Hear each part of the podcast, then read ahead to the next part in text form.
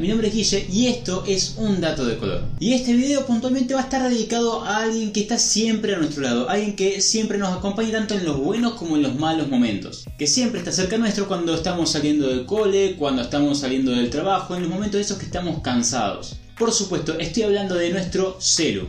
Te dije que Celu no, perro, perro, perro.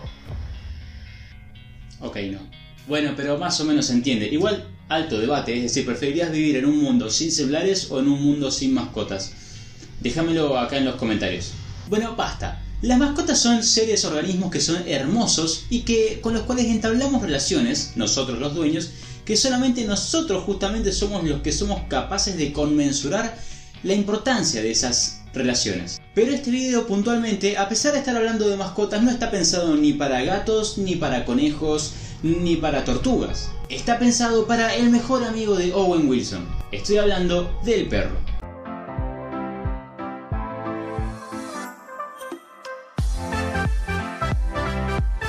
Hay muchísimas cosas que sabemos de los perros, características de ellos, que son cariñosos, que son guardianes, que son compañeros. Pero ¿alguna vez te preguntaste por qué es que tienen estas características? Es decir, ¿por qué podemos tener de mascota a un perro pero no a un tigre? ¿Qué es lo que hace que el perro se quiera quedar con vos? ¿Por qué hay tantas razas de perros? ¿Cada raza es una especie distinta? Y lo más importante, porque con un poquitito de comida en la palma de mi mano puedo lograr que haga lo que yo quiera. Eso es lo que vamos a ver en el video del día de hoy.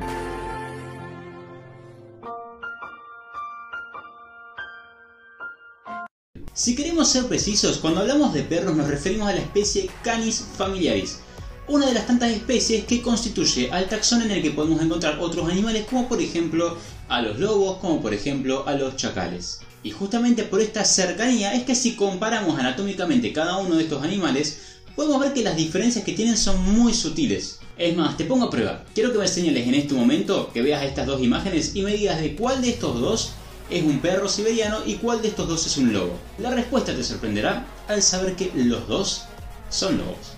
Pero bueno, hay un pequeño truco para poder distinguir de un perro entre sus variados primos. ¿Cuál es? Y es que el perro no va a comernos. Los perros que conocemos son perros domésticos. ¿Qué quiere decir esto? Que están acostumbrados a vivir con nosotros y hasta en tal punto que no podrían sobrevivir sin nuestra compañía. Y esto no siempre fue así. De hecho, se entiende por evidencia fósil y por comparaciones genéticas que los perros descienden de los lobos, animales que son salvajes y que no tienen vínculo con nosotros.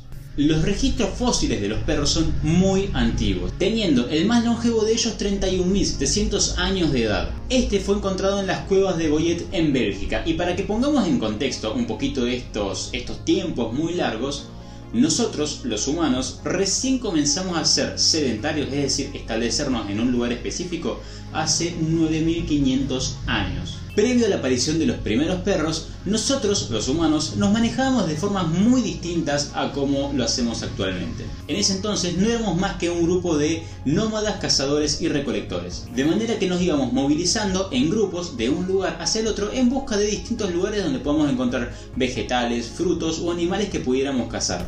Y cada vez que había una cacería exitosa, obviamente se comía lo que se cazaba. Y así como cuando vos comés en tu casa, quedaban restos, quedaban sobras de esta comida. Sobras que no eran aprovechadas y al día siguiente cuando la tribu se levantaba y se iba en busca de otro lugar, simplemente quedaban en donde estaban. Y es en ese momento donde aparecían distintos animales oportunistas a alimentarse de las sobras que habían quedado.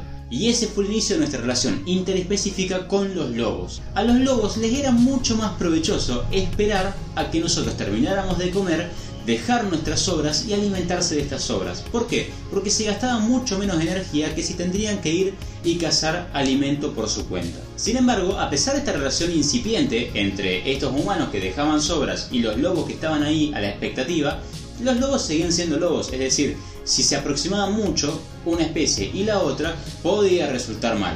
Mucho tiempo después de estos primeros contactos entre la carroña, que no era aprovechada por los humanos, y estos primeros lobos, el azar evolutivo daría lugar a que estos lobos se reprodujeran y tengan una descendencia que sean lobos más dóciles y sociables. Características vitales porque les iban a permitir poder acercarse cada vez más hacia los humanos y por lo tanto poder alimentarse de todos los restos y sobras. prosperando por sobre sus compañeros que eran salvajes. ¿Y a qué me refiero con esto? Muy sencillo. ¿A qué perro te gustaría acariciar? ¿Al que saca la lengua y mueve la cola? ¿O al que te muestra los dientes, te muerde y te gruña?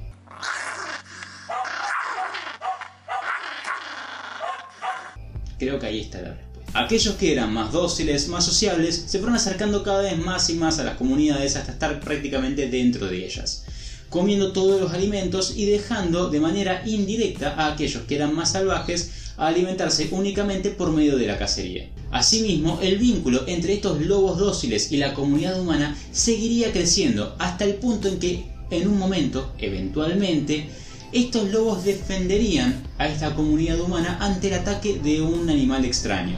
Y este acto valeroso por parte de estos lobos sería el clave que lo terminaría de poner como un mejor amigo del humano. Ganándose con eso no solamente el cariño que ya un poco probablemente lo haya tenido del humano, sino también el respeto que se le tendría como si fuese un familiar. De ahí en adelante, estos primeros perros se seguirían reproduciendo en cada una de estas comunidades, dando lugar a cada vez más cantidad de razas y de variedades con distintas características. Y sería producto de la necesidad humana que se realizarían distintos tipos de cruzas para poder lograr perros con cualidades deseadas. Hoy existen una increíble variedad de perros alrededor del mundo, creados tanto por interés nuestro como bien por el azar. Y al ser tan distintas las razas, cabría perfectamente preguntarse si es que cada raza corresponde a una especie distinta.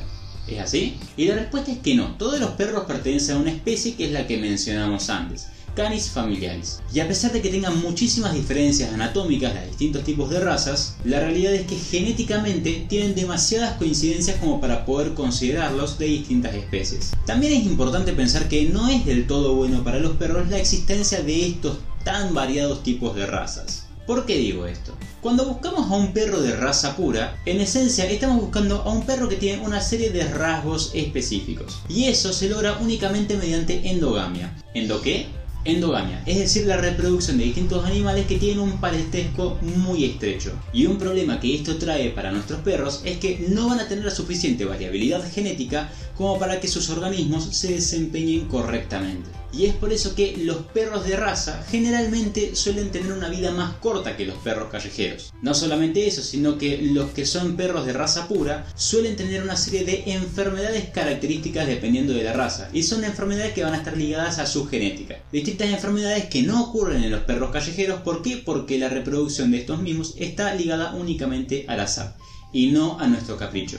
Por otro lado, es importantísimo también recalcar que muchos de estos criaderos de perros priorizan el dinero por sobre el bienestar animal, estando dispuestos a brindar condiciones de vida insalubre a todos estos perros que son criados con el fin de maximizar las ganancias. Estos no son más que algunos de los motivos por los cuales siempre se recomienda que si en algún momento tienen la posibilidad de alojar en sus casas a un amiguito de cuatro patas, opten por un perro callejero y no por uno de raza pura. Así que esto ha sido de mi parte todo por hoy. Recuerden abrazar a sus mascotas, compartir este video y suscribirse a este canal. Si quieren que haga una segunda parte con la domesticación de los gatos o bien algún tema que les interese, saben que pueden dejármelo en los comentarios. Mi nombre es Guille y me pueden encontrar en las redes como Guille-Bio. Nos vemos en el próximo video.